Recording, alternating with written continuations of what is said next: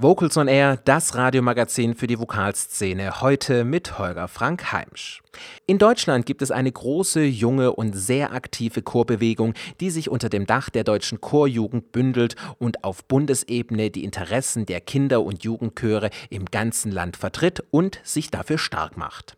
Eigenständige Projekte und Weiterbildungsprogramme bilden und stärken den Chornachwuchs auf musikalischer und ehrenamtlicher Basis. Ein Großprojekt sollte eigentlich schon im April 2020 starten. Doch Corona und das damit abgesagte Deutsche Chorfest hatten den Start für die Tour des Singbusses auf noch unbekannte Zeit verschoben. Doch jetzt endlich kann es losgehen.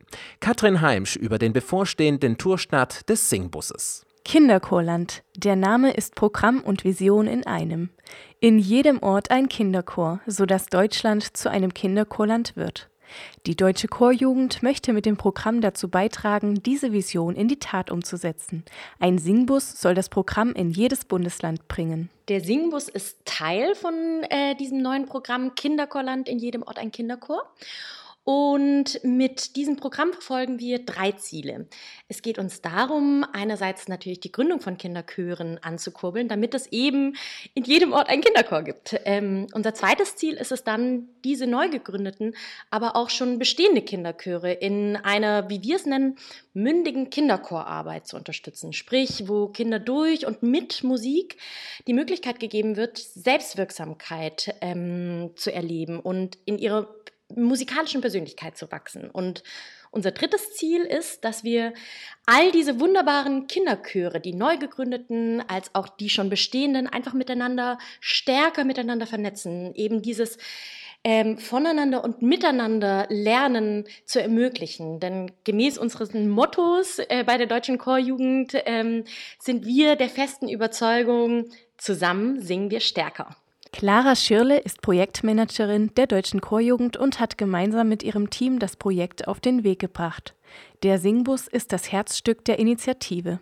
Los geht es im Oktober 2020 in Hessen und von dort aus einmal quer durch Deutschland. Tourende ist ein Jahr später, 2021, in Sachsen. Dabei soll vor allem der ländliche Raum erreicht werden, sofern dies Corona zulässt.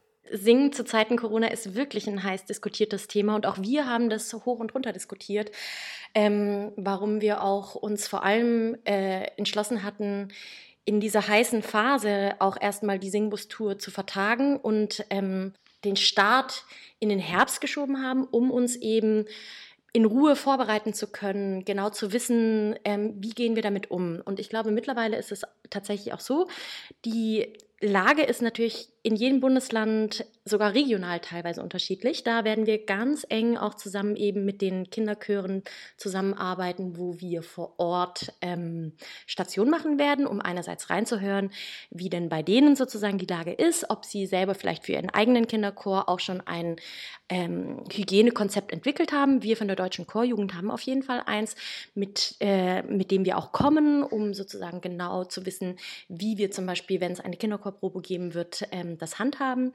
Zudem haben wir für alles, was wir noch rund um den Singbus anbieten, sprich unsere Singbusbühne, die Sing- und Klingausstellung, ähm, haben wir externe Dienstleister beauftragt, die uns ein entsprechendes Hygienekonzept entwickelt haben ähm, mit den äh, tonnenweise Desinfektionsmittel ähm, für auch natürlich die Exponate ähm, etc. Also wir sind gut vorbereitet und ähm, freuen uns vor allem dann auch eben mit den Chören vor Ort, das sogar noch auf die regionalen Bestimmungen zu optimieren. Der Singbus wird gefördert von der Beauftragten der Bundesregierung für Kultur und Medien und ist Teil des Förderprogramms Musik vor Ort vom Bundesmusikverband Chor und Orchester. Spenden und weitere Förderungen sind allerdings Voraussetzung für diese Initiative. Daher sind Einzelpersonen oder Institutionen dazu aufgerufen, diese bundesweit aktive Tour zu unterstützen, damit der musikalische Nachwuchs vor Ort frühzeitig gefördert und damit auch die Zukunft der Vokalszene gesichert ist. Lisa Meyer ist musikpädagogische Tourmanagerin beim Kinderchorland und wird mit dem Singbus zusammen mit ihrer Kollegin Lea Wolpert die Bundesländer von Süd nach Nord, von Ost nach West bereisen. Ein besonderes Tourziel hat sie nicht.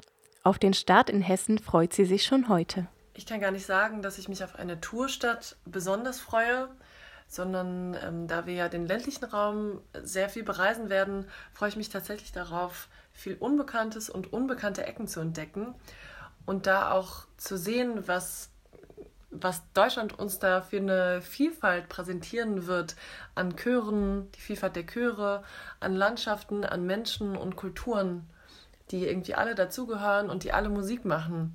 Das finde ich irgendwie besonders schön.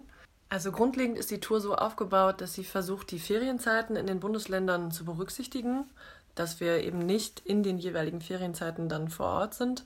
Und äh, aufgrund von Corona mussten wir einfach die Tour weiter nach hinten verschieben, sodass wir nun eben einfach mitten in Deutschland starten, in Hessen.